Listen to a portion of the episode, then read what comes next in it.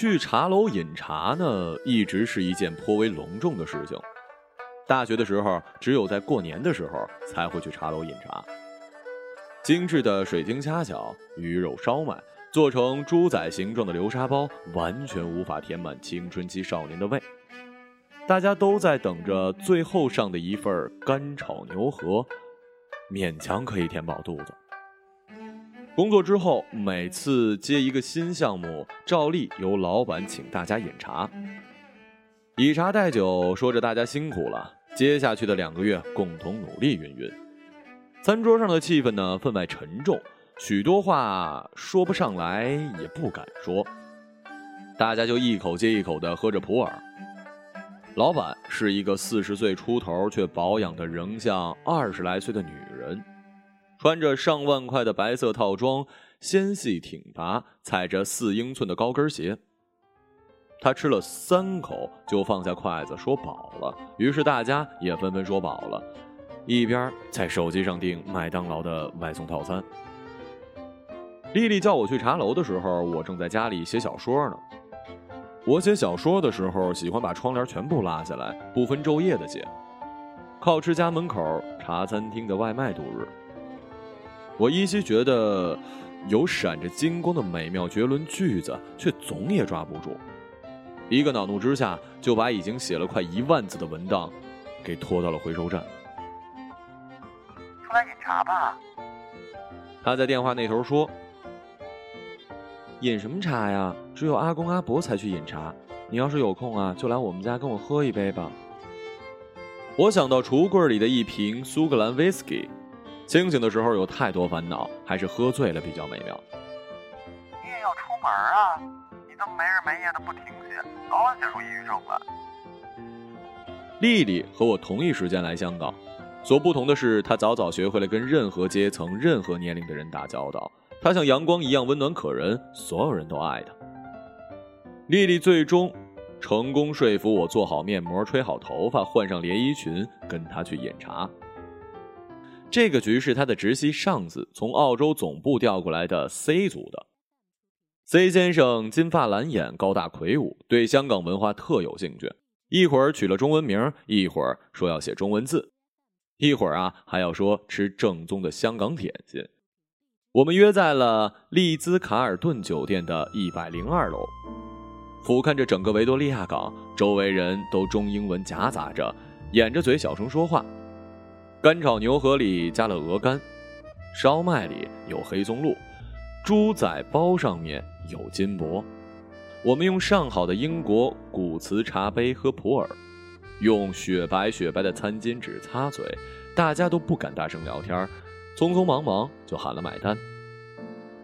C 有点尴尬地说：“本来应该他请，但他如果买了单，之后一周就没钱吃饭了。”周围人默默地掏出自己的信用卡，C 望了望我说：“下次再请我吃饭补偿。”我望着他欲盖弥彰的尴尬。觉得是这顿乏善可陈的昂贵午餐中唯一的有趣之处。C 后来通过丽丽拿到了我的电话，约我出来。我对社交兴趣缺缺，顺口就说去附近的澎湖酒楼饮茶。C 倒不似其他外国人那么多讲究，我点了凤爪，他用手抓过来就啃了起来。我点了牛肚，他嚼了嚼说没什么味道，但还是大口的吞起来。我点了椒盐九肚鱼，他一个人吃了大半。他趁我去洗手间的档买了单，然后站在人来人往的过道问我接下来干什么。那时候才下午一点，天色大亮，好像也不适合做什么浪漫的事儿，我们就去了拐角的星巴克坐了坐，聊了一会儿天包括他为什么要来香港，为什么要学中文之类的。他直截了当地说，是因为前女友和他在悉尼办公室的经理上了床。他才申请调来了香港。我冷不丁听到这么私密的内容，一下子不知道怎么接话，脸上的笑容也僵住了。聊了一会儿，他说他憋不住了，要去抽根烟，就去 Seven Eleven 买了万宝路跟打火机，又买了两瓶黑方，递给我一瓶。我们坐在街角的商店橱窗旁，一口一口喝着酒。他喝完的时候，我才喝了一小半，他拿过我的继续喝。我觉得和你在一起的时候特放松，什么话都能说。C 再次约我出来的时候，这么说着，他觉得我直接、有趣，而且不挑剔。我笑了笑，想起大学的时候，在一自闭症儿童的诊所里做义工，我不得不让他们先喜欢上我，才能让他们对我倾诉。我身边的很多人都说喜欢我，喜欢我阳光、积极，永远充满正能量。但其实我真是一个很拧巴的人，我也没有那么喜欢我自己。但是 C 并不是我拼命想要被接纳的文艺圈子里的一员，我也没有心力去取悦他，所以跟 C 在一起的时候，我意外的很放松。我和他之间因为没有什么共同的朋友，也没有工作上的往来，更不会牵扯到什么利益关系。所以不用启动防御机制。有的时候想要吐槽同事或者领导，在微信上搜了一圈没人可以说话，便立刻给他发了长长的短信。他大多数的时候都会认真回复。他有时候会打给我，有一搭没一搭的说话，我也在电话里有一搭没一搭的回应。我夜晚都要写作，很晚才睡的。他的夜晚喜欢打游戏，也常常两三点都醒着。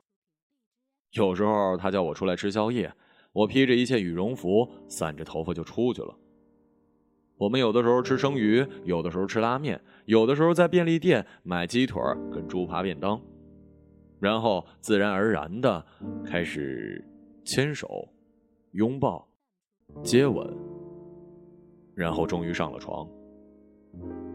他在我们家过夜之后的早上，自顾自地从我们家冰箱里拿出鸡蛋、培根、番茄跟香肠，给我做了早饭。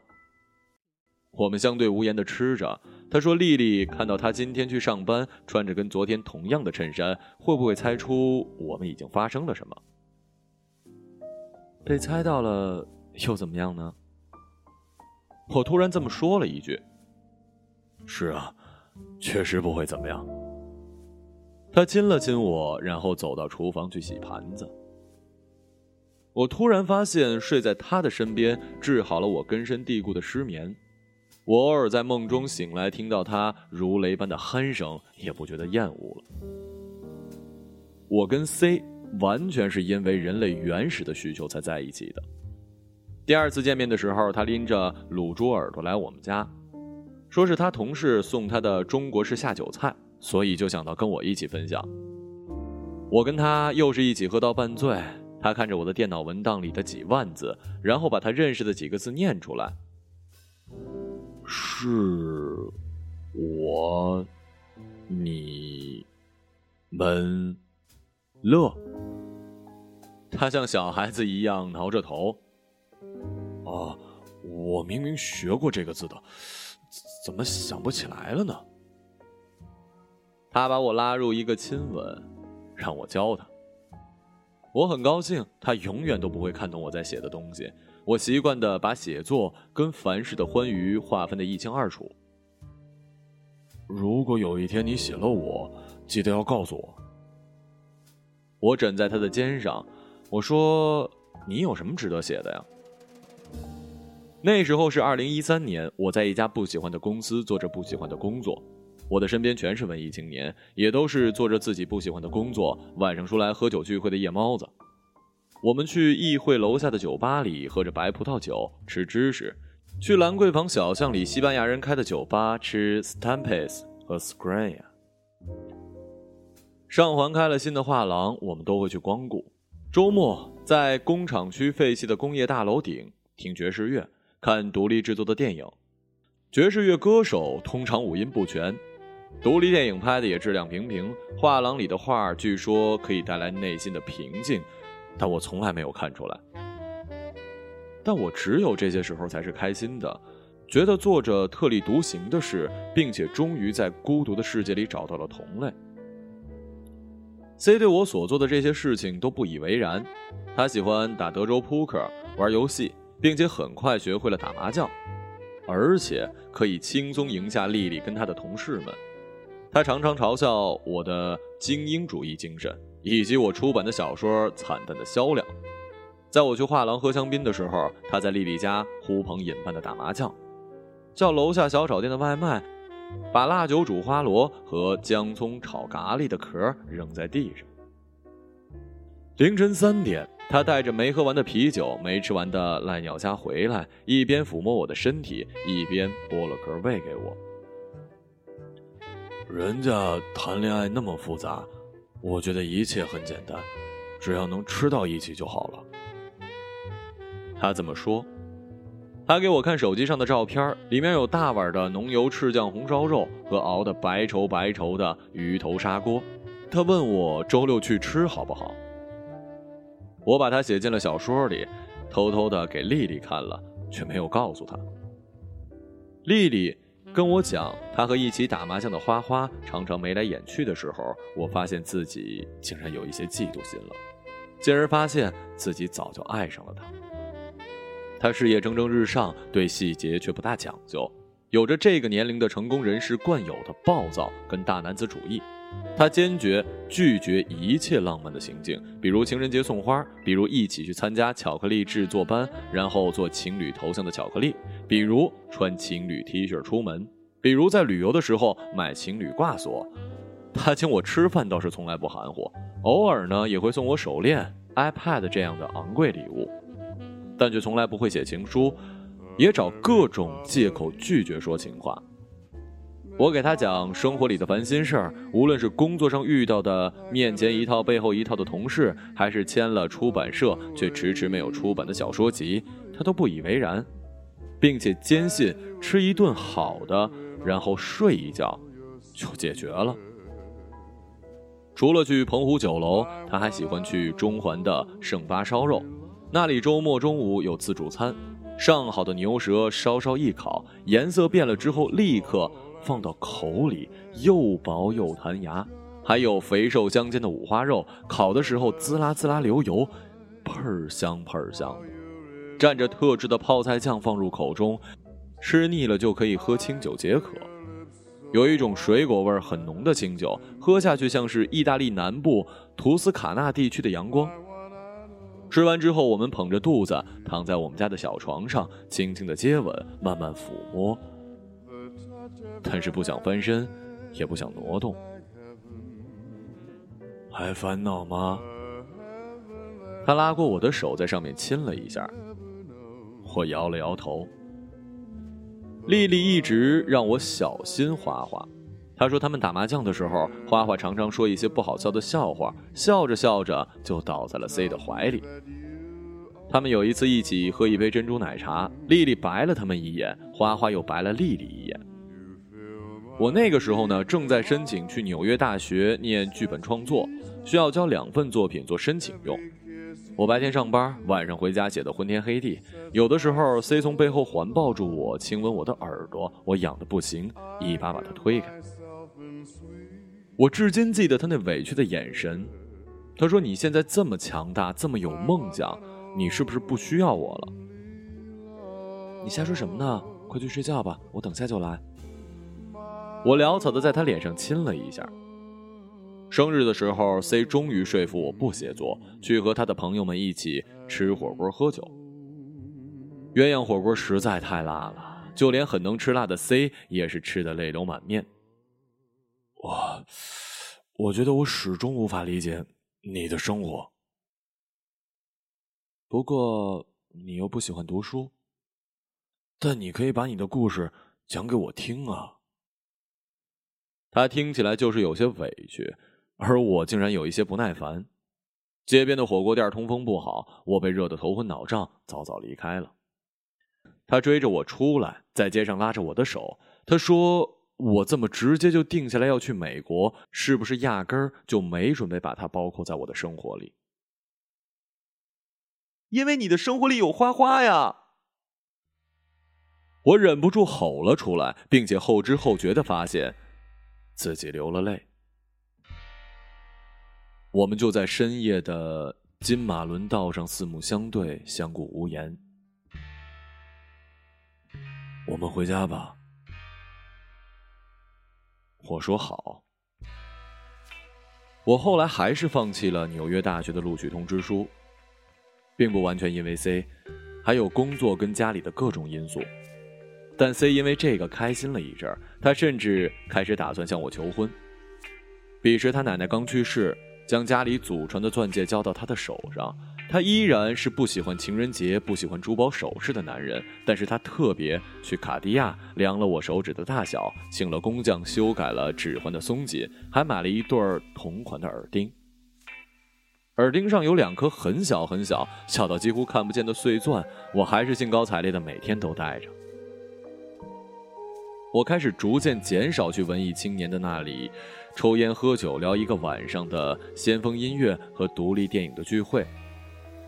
而我的吉他手、鼓手、诗人朋友们，也渐渐的变得严肃起来。大家像是约好一样，逃离了无忧无虑的青春期，再也不会肆无忌惮的尽情玩乐了。我看着他们一头坠入俗不可耐的凡事生活，也合上了自己的素材本，和 C 出门去吃宵夜。澎湖酒楼最近在装修。我们的新欢呢是家附近的酸辣猪扒米线，酸菜跟辣椒相得益彰，猪排炸过之后外酥里嫩，辣的喉咙都在冒烟的时候，再呼噜呼噜的喝一杯冻凝蜜下去。C 叼着牙签打出一饱嗝，我想从此就对世界再无期待，然后在 C 的身旁变老也不错。我甚至考虑过跟他一起去打麻将，但是他说我肯定不会喜欢和那群人相处，那才作罢。丽丽告诉我，C 和花花一起去台湾度假的时候，我并没有很惊讶。C 说他们公司的年会在台北开的，放他妈的屁！年会要十二月才开呢。丽丽把 C 的祖宗十八代都骂了一遍。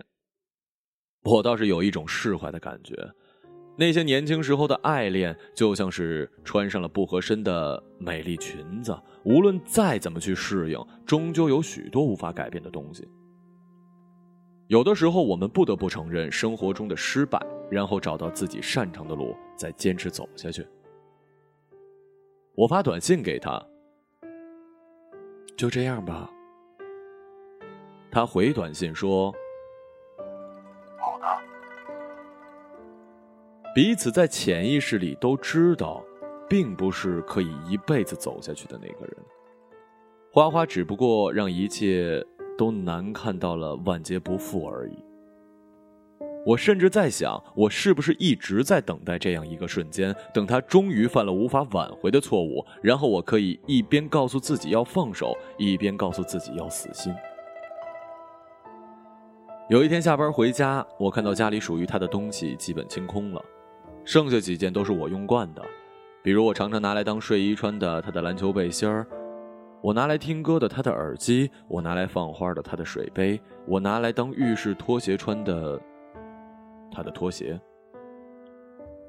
我气呼呼的拿了一箱子，把所有跟他有关的东西放进去，然后突然意识到，我要买新的计算器、手机充电器。抱枕、打火机、储物盒、耳环、手链，我列了一个购物清单，然后晚上失眠到无药可救。我一直看着聊天软件上他最后在线的时间。我凌晨四点迷迷糊糊的睡去的时候，他也在线。我梦到的是他跟花花手拉手去澎湖茶楼吃点心，然后我就醒了。醒来发现自己满头大汗，枕头也湿了。我把 C 所有的联系方式通通删去，还把他拉进了手机的黑名单。一定要做这么绝吗？丽丽问。不是你一直劝我分手的吗？我忍不住回，手里还在不停的删着电话里 C 的照片。在所有照片里，他都是明朗的笑着，表情温柔又艳足。有时候我冲着镜头做鬼脸，而他却只是一脸宠溺的望着我。在朋友们给的诸多合影里，我们有的时候在一起吃饭，有的时候在沙发上看电影，但他的身体总是微微的倾向我，而手也总是搭在我的肩膀或者是腰间。我机械的点击着删除，他笑起来的样子被一张一张渐次的消失不见。因为你在哭啊。我突然想，你到底是分手之后更快乐，还是跟他在一起的时候更快乐？丽丽把我搂在怀里。人生本来就是不快乐的时候比快乐的时候多呀。如果那天我没有叫你一起去饮茶就好了。总会有这样的事情发生的。我反过来抱住丽丽。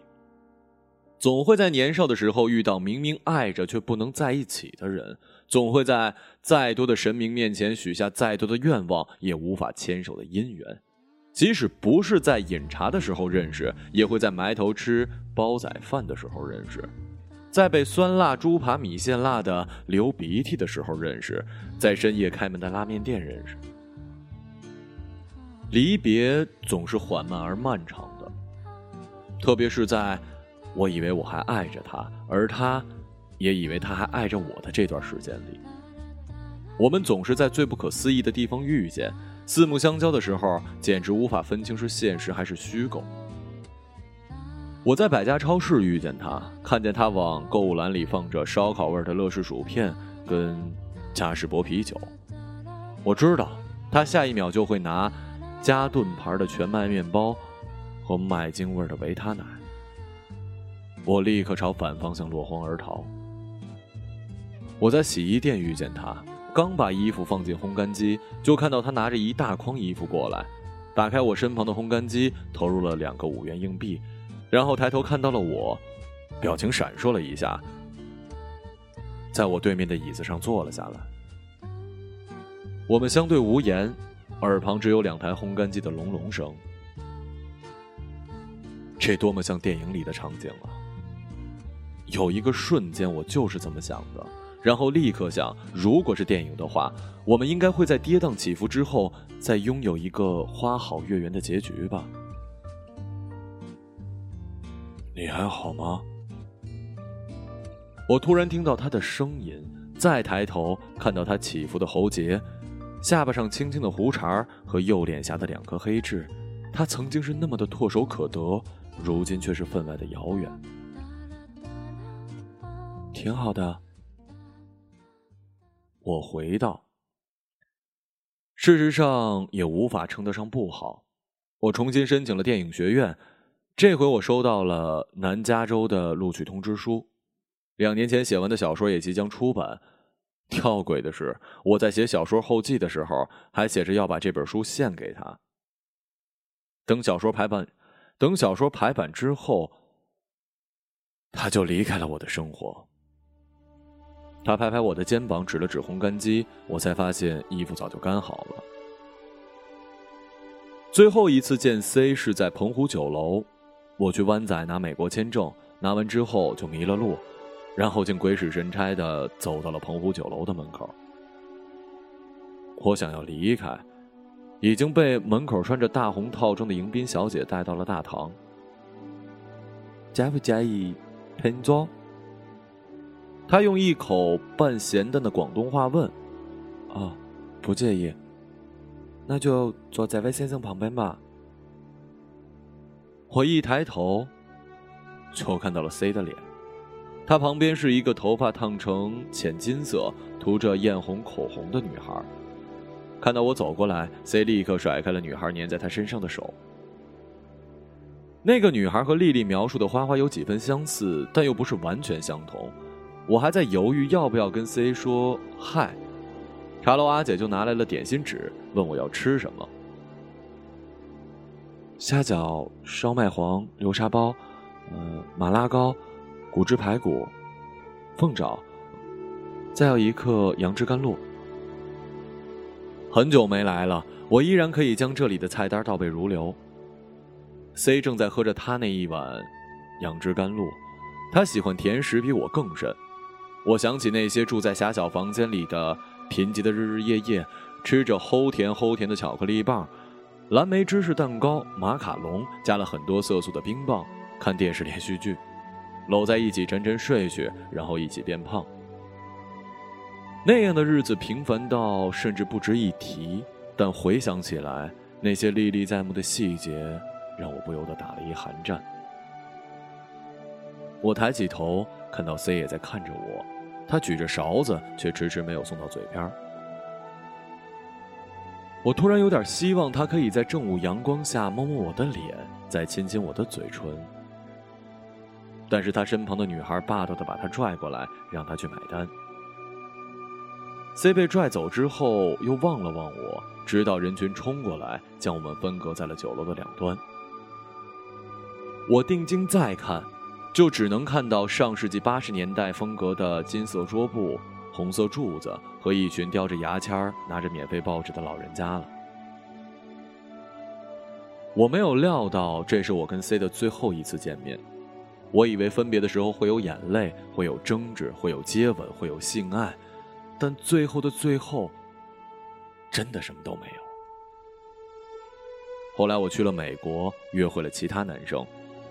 我和我新约会的对象去中国城附近饮茶，他是彻头彻尾的美国男生，一句中文都不会讲，也分不清饺子跟馄饨。我们照例还是吃了虾饺、烧麦，他看着我吃的眉飞色舞。但就是不动筷子。我觉得这些东西看起来很奇怪。他说着，望着凤爪，努力克制住嫌弃的表情。哦，这样啊。我也放下筷子，半个虾饺含在嘴里，咽下去也不是，吐出来也不是。我请你吃牛扒吧，有一家很不错，我认识那里的经理。可以给我们留一个窗边的位置。他立刻补充，顺势把手搂到我的腰上，轻轻捏了一把。我又想起了那些跟 C 一起饮茶的幸福时光，普洱茶入口的苦涩和涌上喉头的回甘。C 的面目已经在回忆中模糊了起来，但是那些细微的触觉、味觉，都还长久的留存在记忆的下隙里。我走出茶楼的时候，在心里轻轻的说了一句：“再见。”